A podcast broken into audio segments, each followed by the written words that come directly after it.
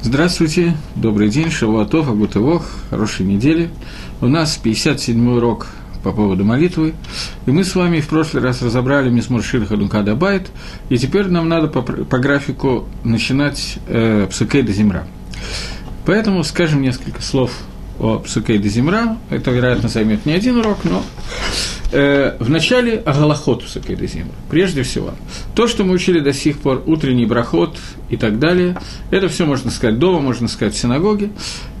Человек, который пришел в синагогу, он должен, я сейчас говорю о будней молитве, он должен помолиться Псукейда Зимра, то есть Дгилем, до которых написано Борох Шамар, после этого Иштабах, после этого идет э, серия Дгилем, после чего э, Борох Шамар, потом серия Дгилем, потом Иштабах, извините, я оговорился, после чего идет молитва Шма, э, с Брахот, и после чего Шманаэсра, который мы обсуждали. Теперь, человек, который опоздал в синагогу, говорит э, Шульханорух, э, что человек, который опоздал в синагогу и видит, что он не успевает к Борху, к э, Шма, прочитать все псукайды Зимра, ему достаточно прочитать Борх Шамар, Ашри и Иштабах, после чего э, он может начать э, присоединиться к Миньяну и читать то, то место, где находится Миньян, то есть Брохи Нашма. Это основная часть псукайды Зимра, Борх Шамар, Ашли и Иштабах. Бывадай, безусловно, этого нельзя делать регулярно. Речь идет о человеке, который опоздал из-за какого-то оноса, случайности и так далее. Нормально, псукейда зимра должны быть прочитаны, но мы видим, что Ашли, Борох Шамара и Штабах – это три части псукейда зимра, которые являются наиболее важными во всем, во всем этом отрывке принято, чтобы женщины, которые молятся, молились только... Нет, есть женщины, которые молятся всю Псакайда Зимра, весь Шахрис и так далее. Но принято, чтобы женщины молились Борох Шамар, Ашри и Штабахи, не молились других Псакайда Зимра. Это нормально для женщин, которые должны бегать на работу, следить за детьми и так далее, короче, которым есть чем заняться, кроме молитвы. И это достаточно Мишубаха, это хорошо и правильно.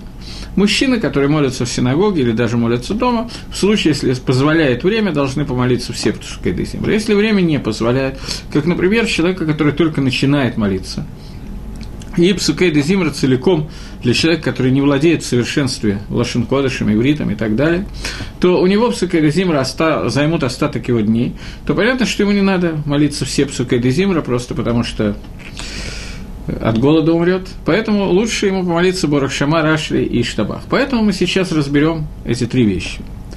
Э, кроме, прежде всего, нам надо учесть, что Борох Шамар и Иштабах – это является первой начинающей брахой, и Иштабах – последней заключающей брахой, э, которые включают в себя в, э, то есть брохи на Псукейда Зимра, над Гилем, который, из которых состоит в основном Псукейда Зимра, Псукей – это слово «пасук» – это отрывок, «зимра» – это песня, отрывки из песен. В основном это песни царя Давида.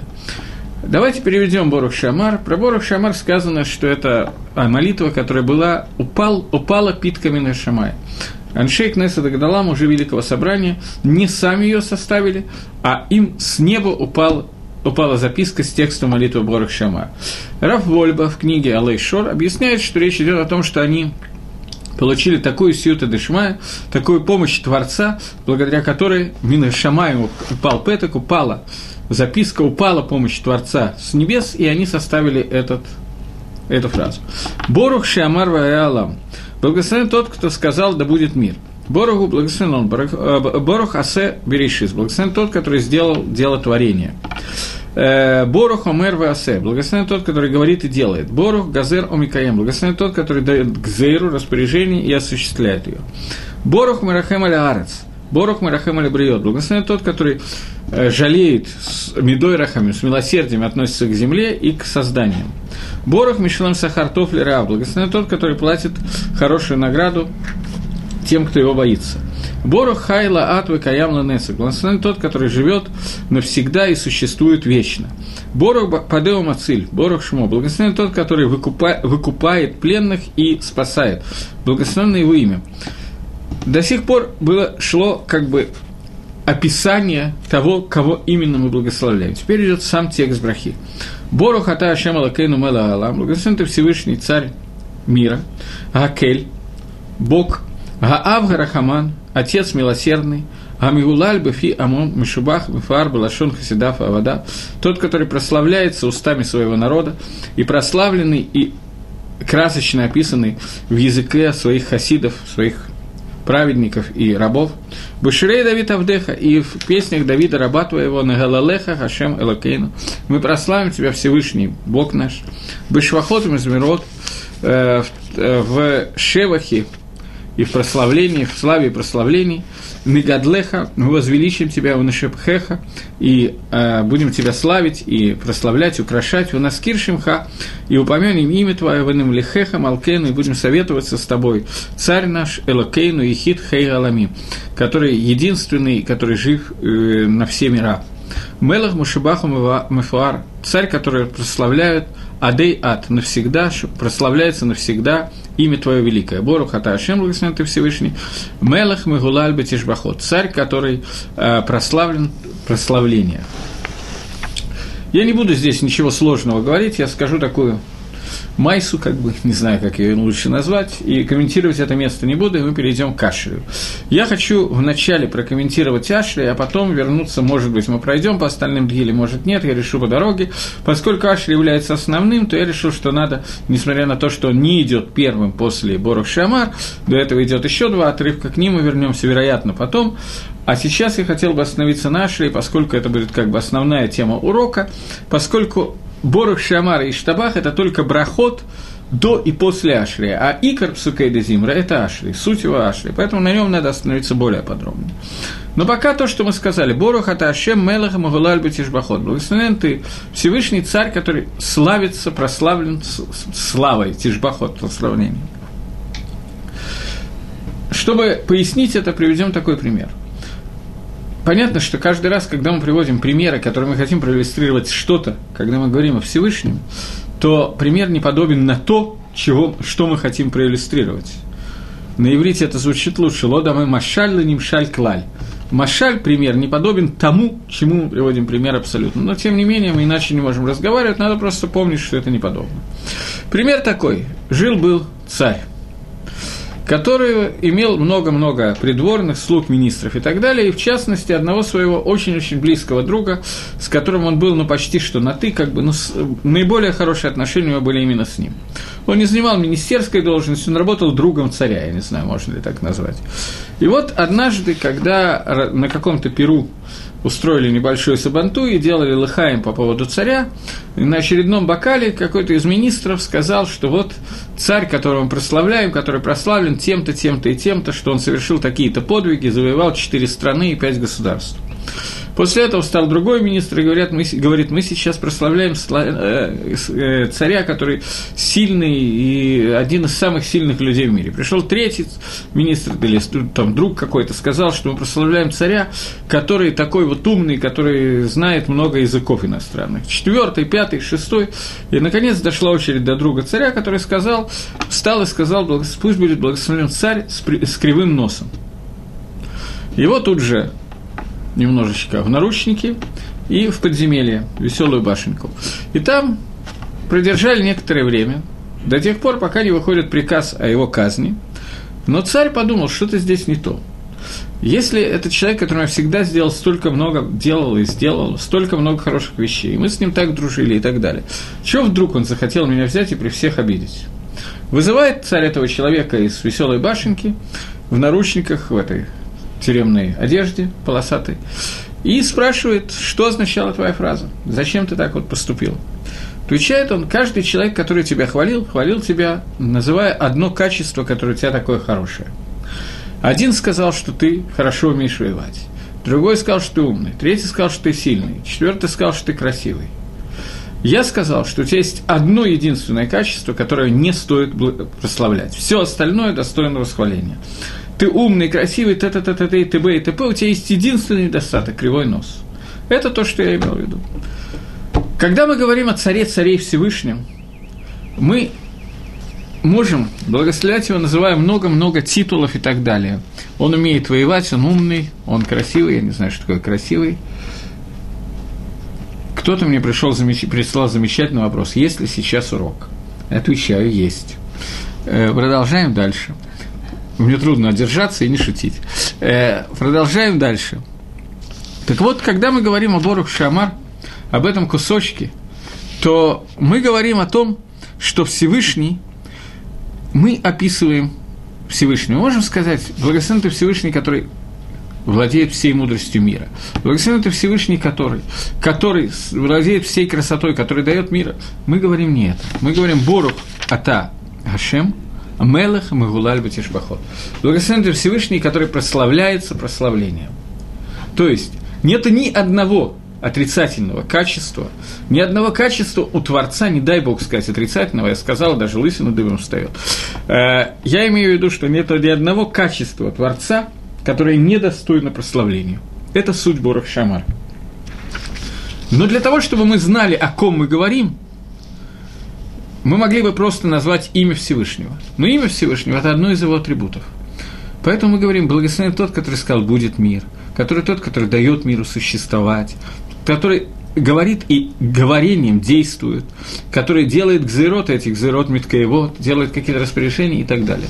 Бору хата ашем мелах мугалаль батишбахот. Мы не описываем никакие медот, никакие качества Творца, когда мы говорим Борух Шамар, потому что, когда мы напис... начинаем их описывать, получается странная ситуация. Мы писали 3, 5, 10 качеств.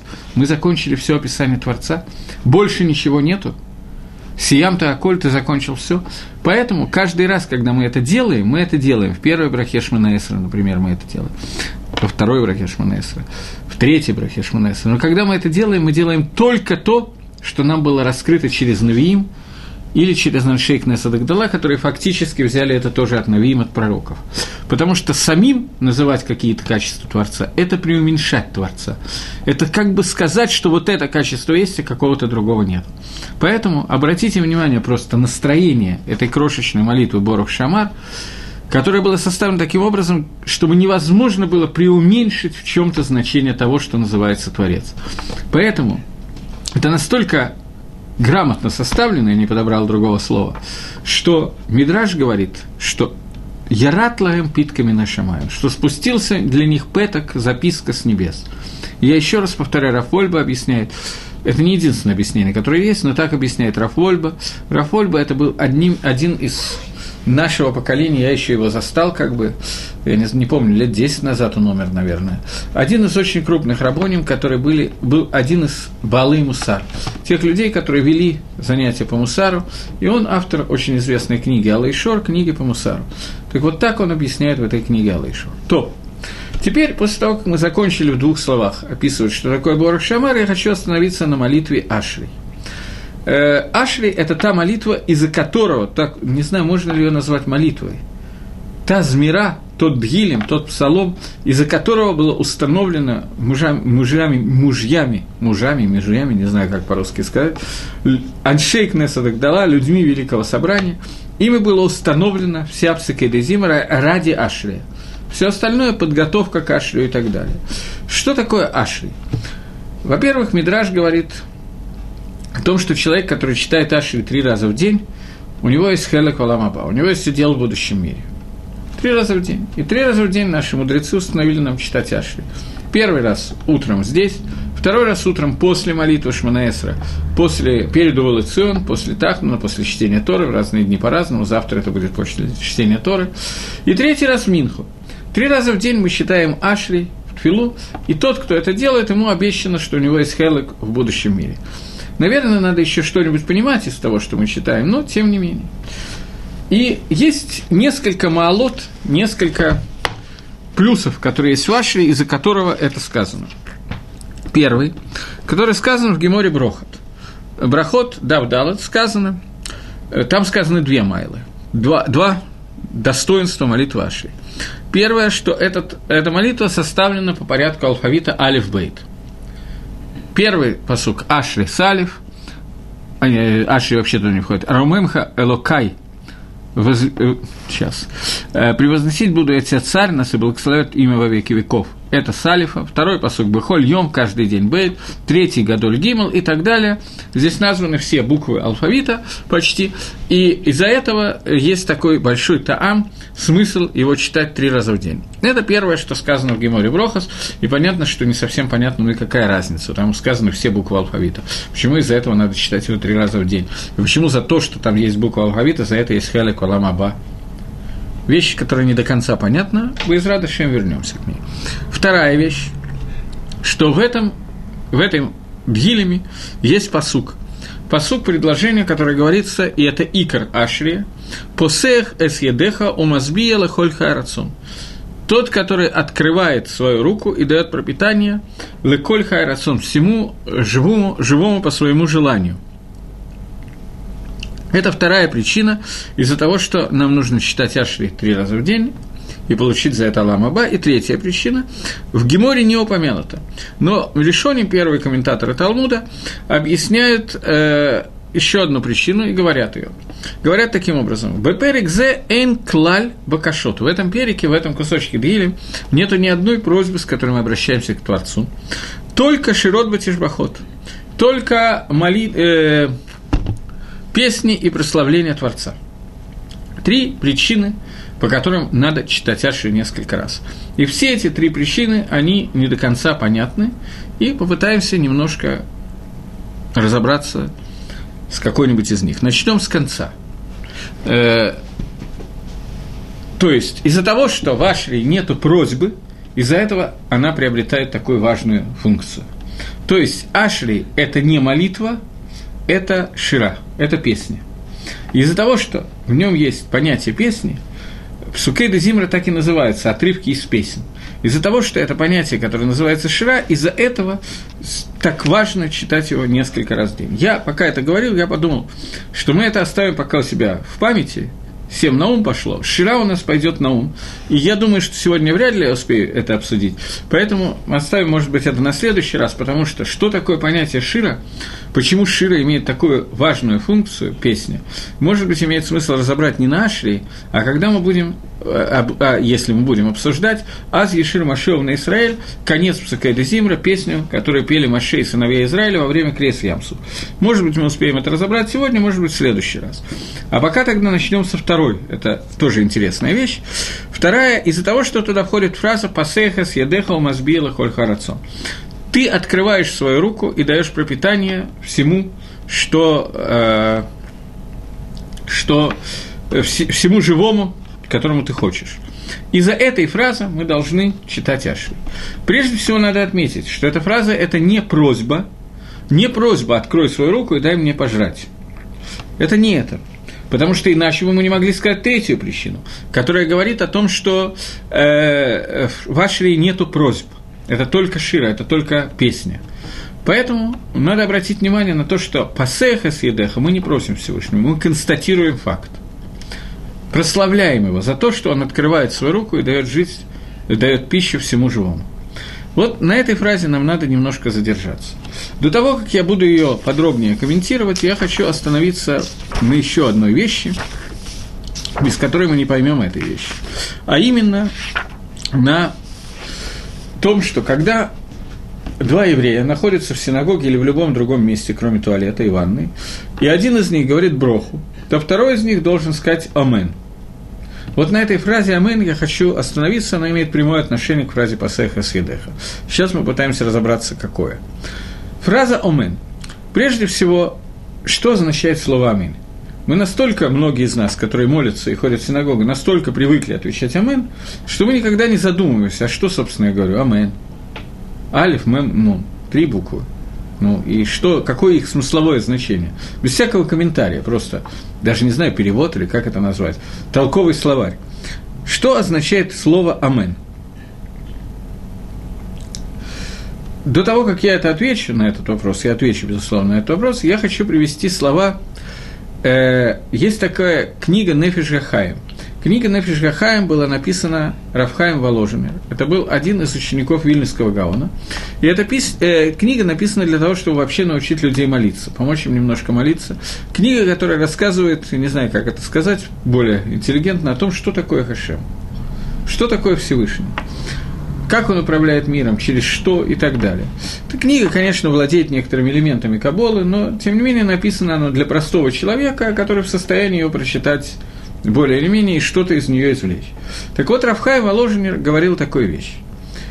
Он не написал это в Нефиш Гахаим, но, по-моему, в Руах Гахаим, если я не ошибаюсь, написал. Он говорил такую вещь, что человек, который молится, говорит браху, Бавадаю, Бавадай, безусловно, на 100% он должен лить кавен во время брахи. Он должен иметь какую-то кавану во время брахи. Он должен иметь в виду, что он благословляет Всевышнего, что он благословляет Всевышнего за то, что Всевышний создал яблоко, я не знаю, в зависимости от того, какую броху он говорит, он должен лить кавен на эту броху. Что произойдет, если он не будет иметь никакой каваны, когда он говорит браху?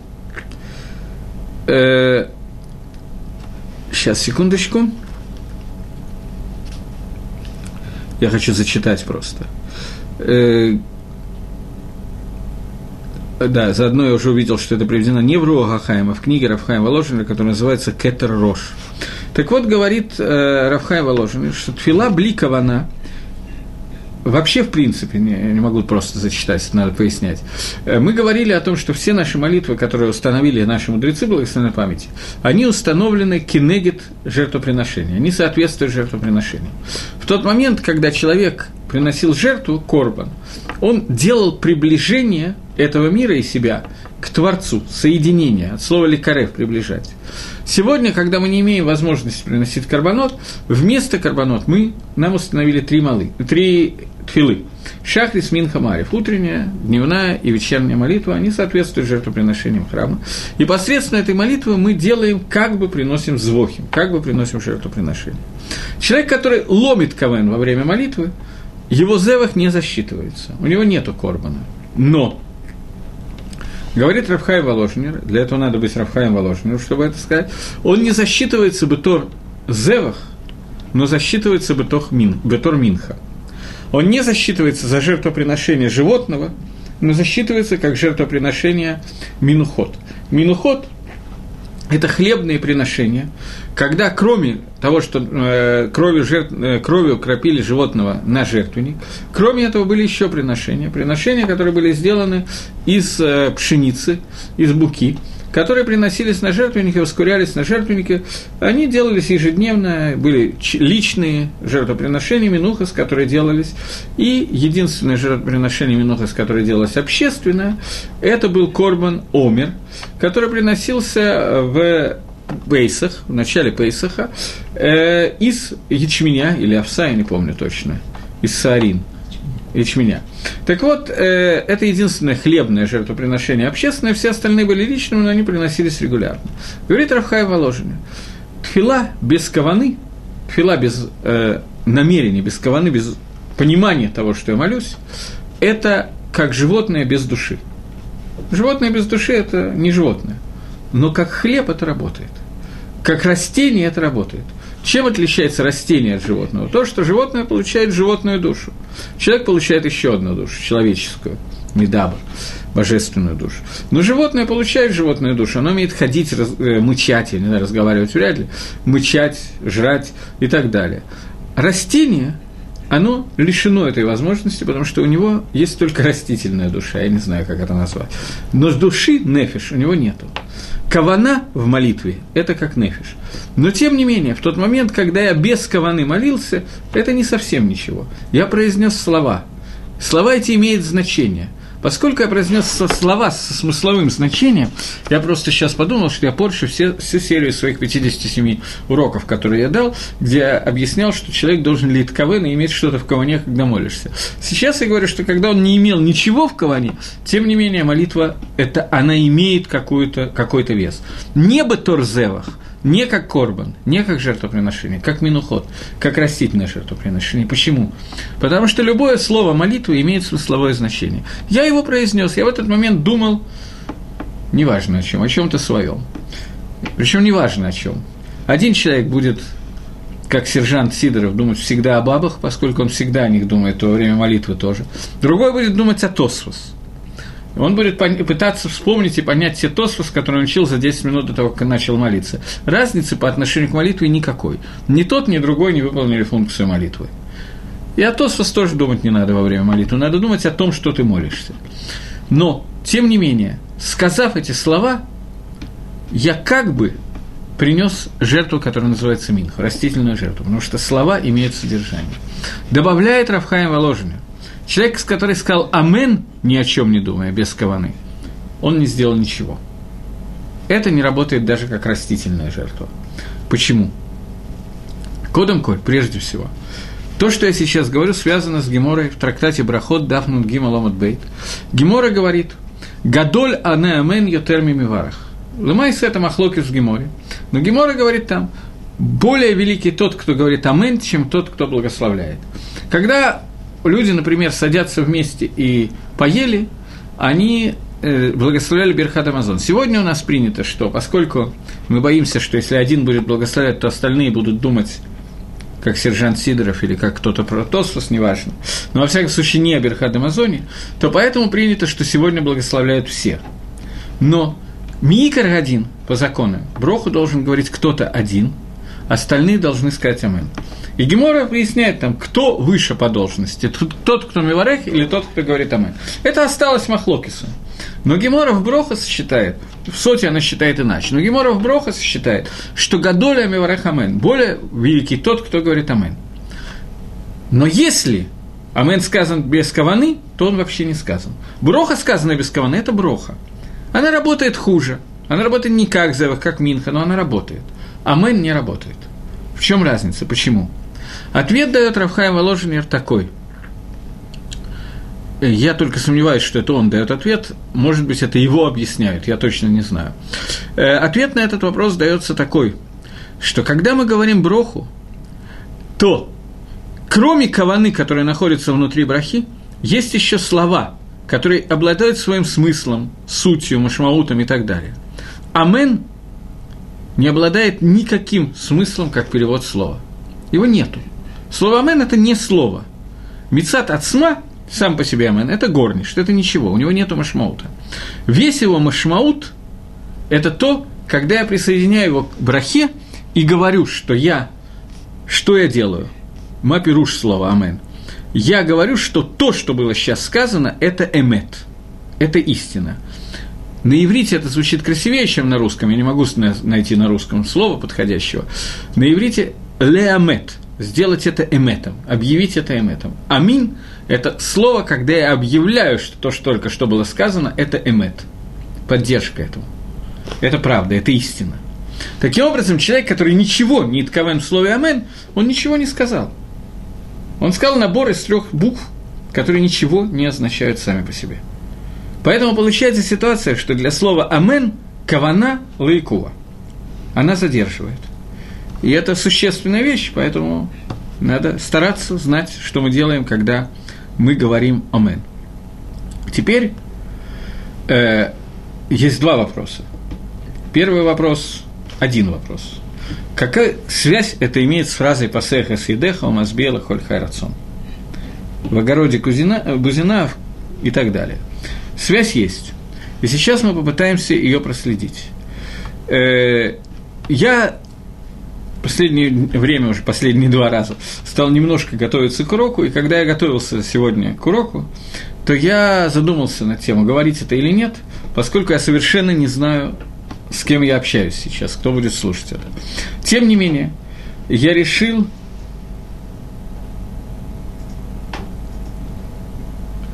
Мне задали вопрос, если я не всегда понимаю, когда говорят благословение так, как говорят на иврите, мне тогда не говорить амен, говорить амен.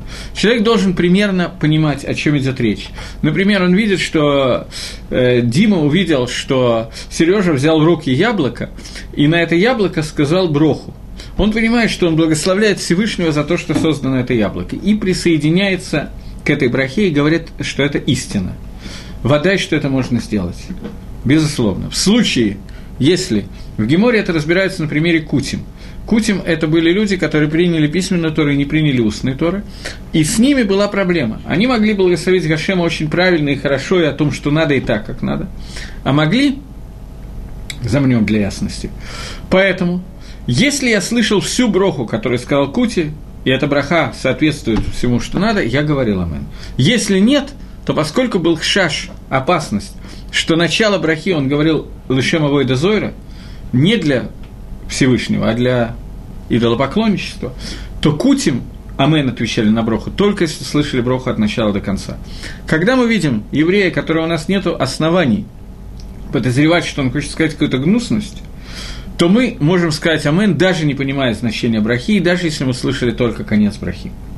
Но вопрос был хороший, поскольку фактически этот вопрос был в Геморе. Так что спасибо. Э, двигаемся дальше. Сейчас я войду в детали, которые я всегда немножко побаиваюсь на такие темы говорить, но поскольку я понимаю, что в основном люди, которые меня слушают, взрослые, даже если это не самый высокий уровень знаний Торы, тем не менее, взрослые люди отличаются от детей тем, что они умеют думать, умеют каким-то образом анализировать и так далее. Я не очень люблю входить в понятие гематрии и так далее, но сейчас я хочу это сделать, потому что иначе просто мне очень трудно что-то здесь объяснить. Э, Начнем с гематрии слова «амен». Что такое гематрия? Гематрия – это числовое значение. Числовое значение, каждая буква в еврейском языке означает какую-то цифру. У нас нет арабских и римских цифр. Э, буква альф означает цифра 1, бейт 2 и так далее. Каждая буква имеет числовое значение. Слово «амен», если мы сложим все буквы, алиф – это 1, мем – это 40, и нун – это 50, то получится 91. Пока нам надо просто оставить это в голове, запомнить, что это равняется 91, и сейчас я попытаюсь объяснить более сложную вещь. 91 сам по себе – это цифра, которая ничего сама по себе не показывает, но она раскрывает одну вещь, который, на, на тему которой я хочу поговорить, и я прошу прощения, если она окажется для меня слишком сложной, мне будет тяжело ее изложить, но тем не менее… Тора Гивалильмота не царев, Тора это и нам надо учиться. Так вот, э, существует 10 имен Творца. Каждый из этих имен Творца соответствует одной из сферот, одним, одному из атрибутов, через которые Творец раскрывается нам. То есть мы воспринимаем Творца через какие-то его действия. Это не означает, что у Творца есть качество. Это означает, что мы его воспринимаем через какое-то качество.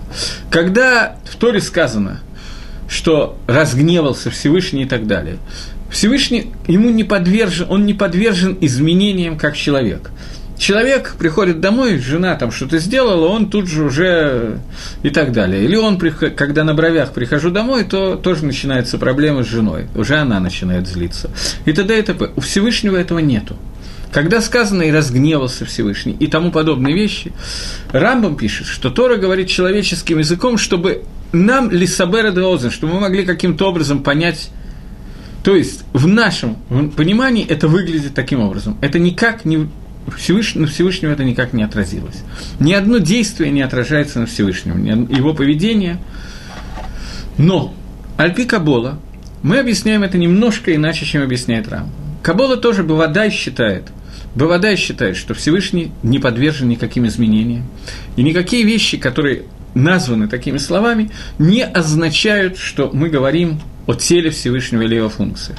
Но когда Тора говорит «Яд Гашемгу» – это рука Всевышнего, «Эцбей Лакимгу» э, – палец Всевышнего, речь идет о воздействии, которое мы воспринимаем через атрибут, который соответствует тому-то и тому-то. Каждый из этих атрибутов Аль-Кабола в книге Аризаля Эсхаем, он обсуждается и учится, но этим мы, естественно, сейчас заниматься не будем, это не наш вопрос. Но то, что касается нас – каждый из десяти основных сферот, десяти основных атрибутов, через которые мы воспринимаем Творца, Медот, не только Медот, неважно, назовем это все Медот. Медот есть семь, три других, но неважно. Каждый из этих десяти атрибутов, они соответствуют какому-то нашему пониманию, и чтобы мы могли понимать, о чем идет речь, не соответствует одному из имен Всевышнего. Я приведу один-два примера и больше приводить не буду. Например, двубуквенное имя Всевышнего Алиф Ламет соответствует атрибуту бесконечного добра, бесконечного хесада Всевышнего. И мы это должны ли Итковен иметь в виду, когда говорим первую броху Шманесра и говорим Кель Ильон в этой брахе. Когда мы говорим о четырехбуквенном имени Всевышнего, которое мы не считаем вслух, оно является основным именем Творца, Юткой, Вавкой, то это имя, которое соответствует атрибуту Рахамим Всевышнего, атрибуту Эмет Всевышнего. Сочетание атрибута бесконечного добра с атрибутом суда. И так все остальные атрибуты, в которые я не буду входить. За исключением одного, который мне надо назвать. Имя, которое мы употребляем, наверное, чаще всего. Может быть, два имени мы употребляем очень часто. Имя Илаким – это атрибут суда. И имя э, Адон – господин, наш господин, мой господин, которая соответствует атрибуту самому последнему атрибуту Всевышнего, атрибуту, который называется атрибут Малхут. Мелах, раскрытие Всевышнего в виде царя. Вот эти два атрибута, которые нас сейчас интересуют, это атрибут имени Адон, мой господин, и атрибут четырехбуквенного имени Всевышнего. Они различны, и они для нас имеют значение для того, чтобы понять слово «Амен», и для того, чтобы понять суть Ашрия. Попытаемся разобраться в ситуации. Э, существует понятие, которое называется цируф, соединение двух различных имен Творца. Когда, другими словами, соединение двух атрибутов, двух раскрытий Всевышнего, которыми он раскрывается для нашего мира, когда они соединяются, то через это к нам приходит новая информация, новая вещь. Сейчас меня интересует, как соединяются имя Адон, Господин, и имя Ютка и Вавка и четырехбуквенное имя Всевышнего. Гематрия четырехбуквенного имени Всевышнего – это 26, и гематрия э, слова, и гематрия Медат Аднус, Адон, это вместе они составляют 65, и вместе они составляют 91, то есть числовое значение слова «Амэн». Когда я говорю, что соединив эти два имени, Багематрия, именно в числовых значениях, мы получаем ту же цифру, что, э, что Амен 20, 91, э, я не имею в виду, что это само по себе нам должно что-то научить. Есть люди, которые, когда они встречают гематрии, считают и из них делают совершенно потрясающие самостоятельные выводы, которые, может быть, совершенно шизофренические и так далее, и можно сразу давать лекарства. Я сейчас говорю о том, что Хазаль, наши мудрецы, раскрыли нам, что соединив эти два имя Всевышнего и получив Амен в гематрии, мы можем увидеть суть понятия слова Амен. Я еще раз хочу повторить эту вещь. Амен – это 91 богематрия. Соединение двух имен Творца, атрибута Рахамим, Юткой и Вавкой, и атрибута Малхус, Адон, вместе богематрия составляет 91, и это суть слова Амен. Таким образом, соединение этих двух атрибутов оно связано со словом «амен». Попытаемся понять, каким образом. Я еще раз хочу, я очень боюсь здесь ошибок, я еще раз поэтому повторяю. Когда я говорю, что гематрии совпадают, это не значит, что мы сами из этого можем сделать какие-то выводы. Нет, когда Хазаль нам раскрыли, наши мудрецы нам раскрыли, что здесь Тора, здесь через гематрии нам что-то сообщают, это так. Но сами мы такого делать не будем. Теперь мы попытаемся понять не только на уроке арифметики у нас 65 прибавить 26, 6, узнать, сколько это равняется вместе в столбик или на, теперь уже в столбик не считают, на компьютере исключительно. Но мы постараемся понять суть этого. Что имеется в виду? Прежде всего, атрибут рахамим, атрибут бесконеч... это соединение атрибута бесконечного добра, исходящего от Всевышнего, Хесада, и соединение атрибута Дина, атрибута суда, который исходит от Всевышнего. Когда они соединяются вместе, это образует атрибут Эмет или Рахами, атрибут Всевышнего, который на Т склоняется, как бы, в правую сторону к Хесаду. То есть, Хесед в нем занимает основное место. Это возможность получения награды через авойду, через нашу работу, получение награды от Всевышнего, но так, чтобы она была смягчена, как бы награда больше, чем мы заслужили, наказание меньше, чем мы заслужили. Соединение, которое в общем и целом склоняется в сторону Хеседа. Понятно, я надеюсь, о чем я говорю. Потому что если нет, то дальше будет совсем тяжело. Когда мы говорим про следующий атрибут, который нас интересует сейчас, Малхус, это самый десятый атрибут, который есть из десяти сферот.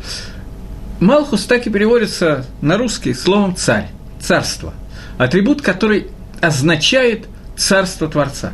Поэтому он соответствует имени, имени Всевышнего Адон, мой господин, Адон, господин. Когда я объявляю, что все, что есть в этом мире, Хакодыш Баруху, он царь, он больше, не, у меня ничего своего нету. Чтобы пояснить этот атрибут, я, поскольку я уже привел в начале урока Рафольбу, то я приведу пример, который я слышал от Рафольбы. Рафольба умер лет 10 назад, я рассказывал, который написал книгу Алайшор. Я захотел быть на несколько его уроков.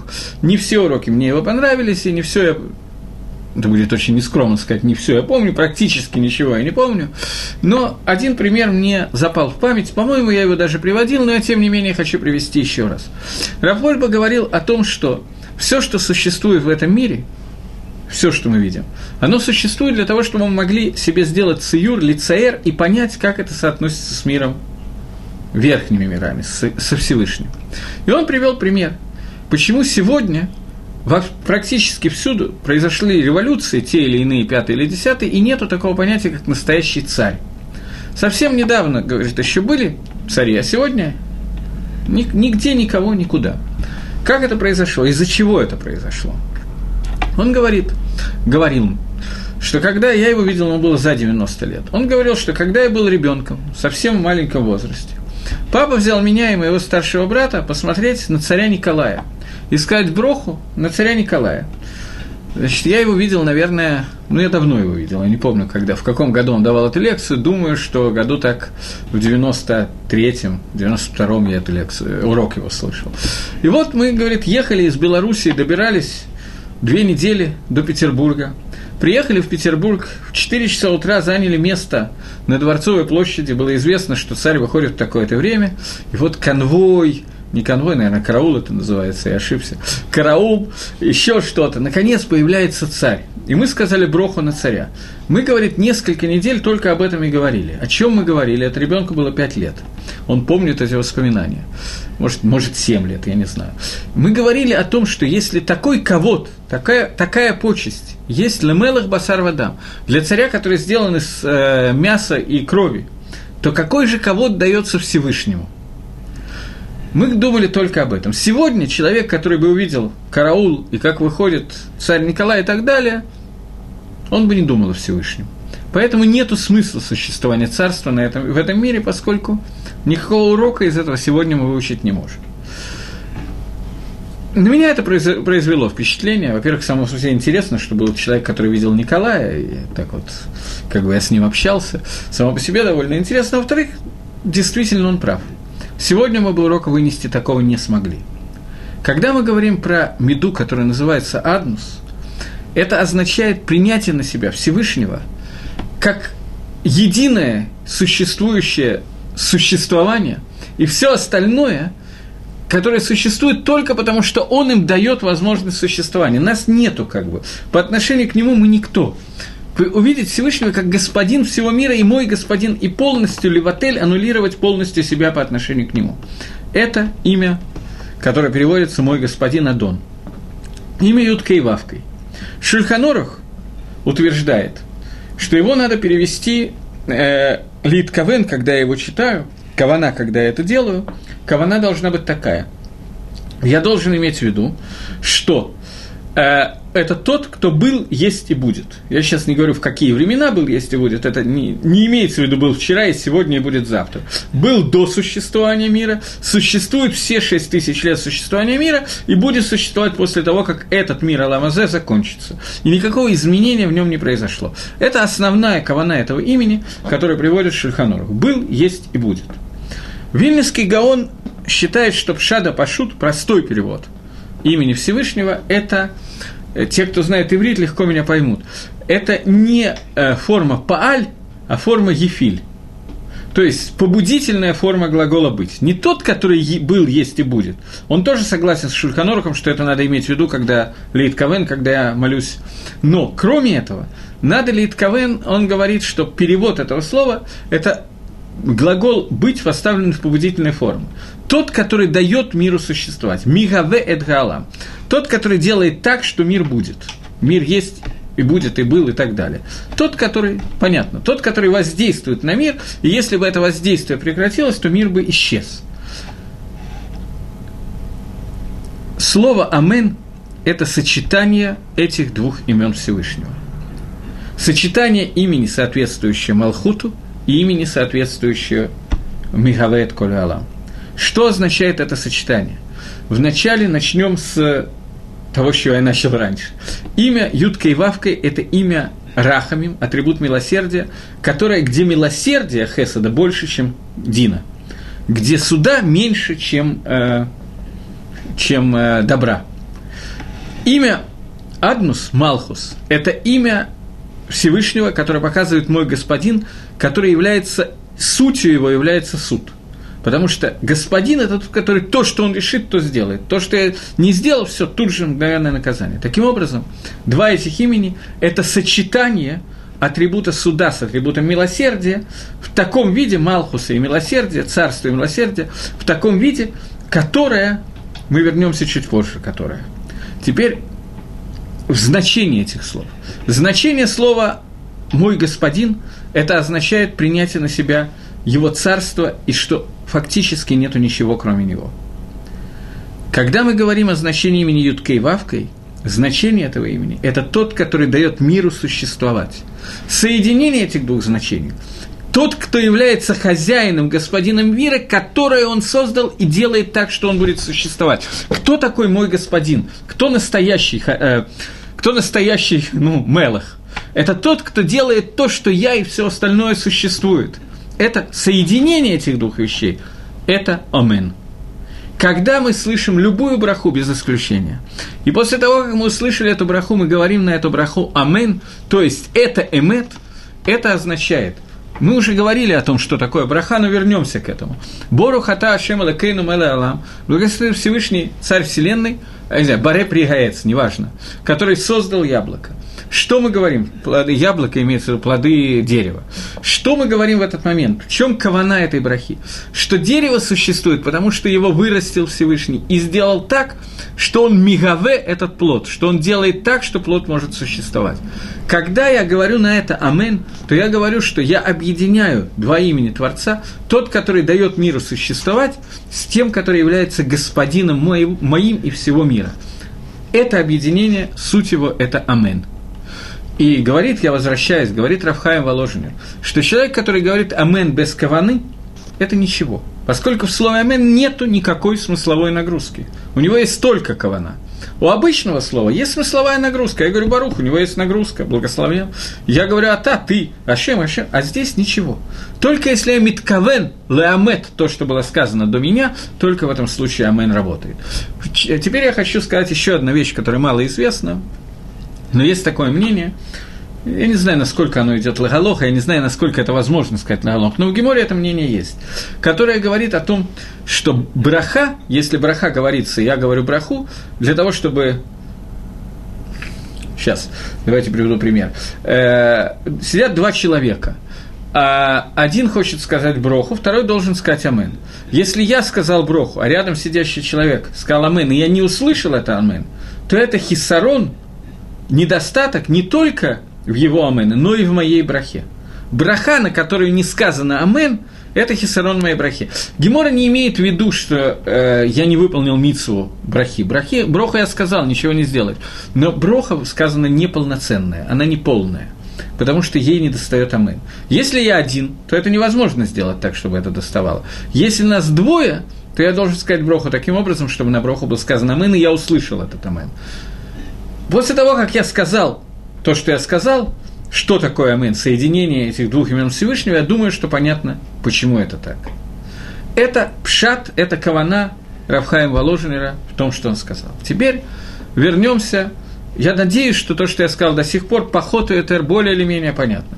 Если так, то мы можем двинуться дальше и вернуться к нашим баранам, а именно к нашей молитве Аши, не молитве, извините, нашей, Тгилем, нашему псалму Ашри. Когда мы говорим по сеха с ядеха омазбиела холя хайрацон, тот, который раскрывает свои уста и дает э, свою руку и дает жизнь всему живому. Теперь понятно, о чем идет речь. Э, в книге где я это видел, может, это во многих книгах есть, Каванат Тфилы Рамхаля, написано, что Пасеха с Едеха, тот, который открывает руку, расшейте вот первые буквы Посех, С, Едеха, Пей, Алиф, Ют. Пей, Алиф, Ют вместе, гематрия, числовое значение, это 91, как и Амен.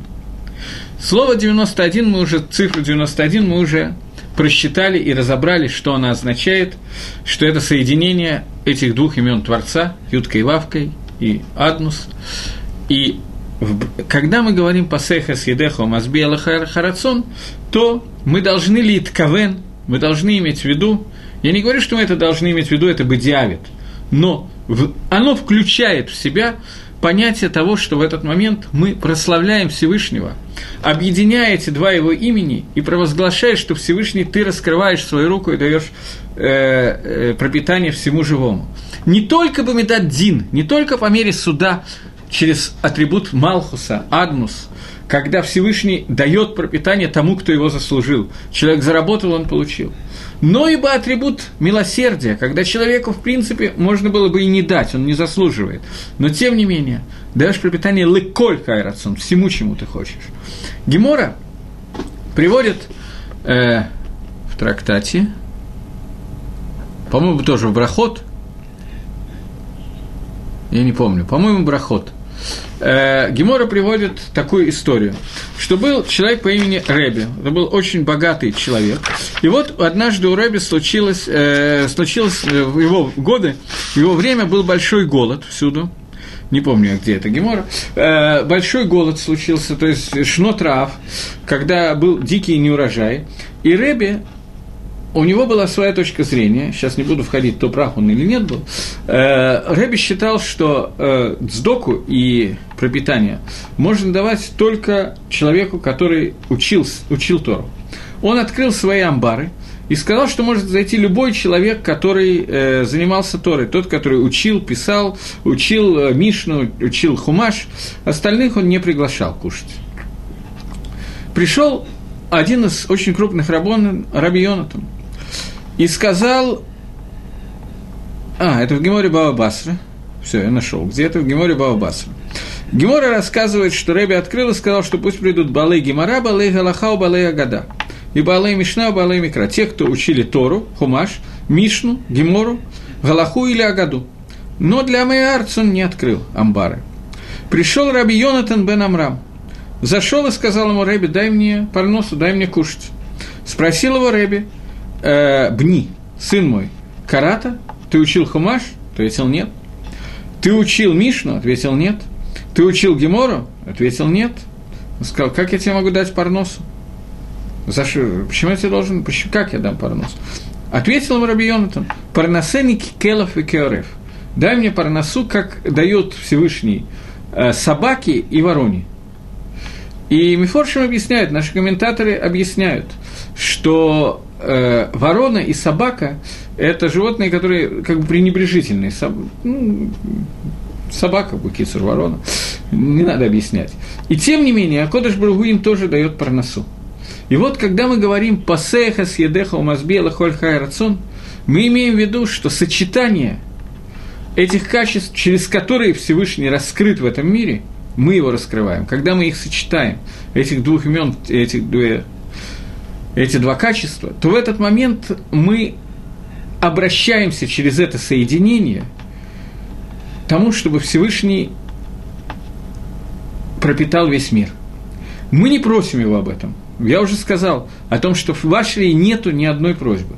Это сказано Кадмоним, они говорят, наши комментаторы говорят, что это одна из причин, по которой Ашри надо читать э, три раза в день, потому что это только шир, это только песня без просьбы. Но тем не менее, само воздействие, которое мы оказываем, мы прославляем Всевышнего, соединяя эти два качества. Я еще раз хочу, я хочу, чтобы это было очень понятно.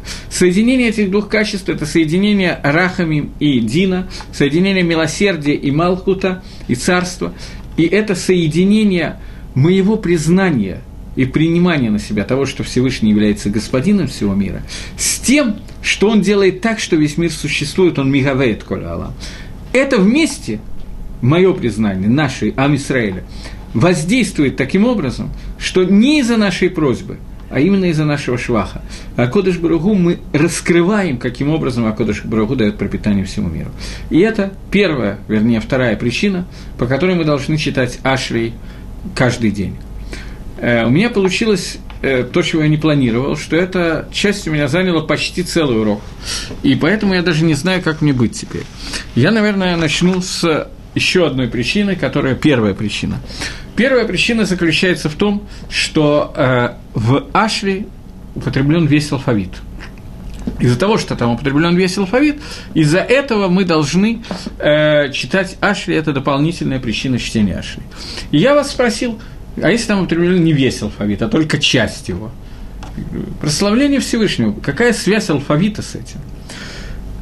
Дело в том, что ивритские буквы Алиф Бейт, ивритский алфавит состоит из 22 букв, и это 22 буквы, которыми Творец создавал мир – Эти 22 буквы, которые являются, это не, это не 30 букв русского алфавита, или сколько там, я уже не помню, сколько, любого другого, это атиот, это буквы, значения каждой из которых, оно имеет значение для раскрытия Шваха, Шеваха, прославления Всевышнего в этом мире, потому что имя Всевышний, Аль-Едей Цуруф Атиот, посредством сливания этих букв Всевышний творил мир.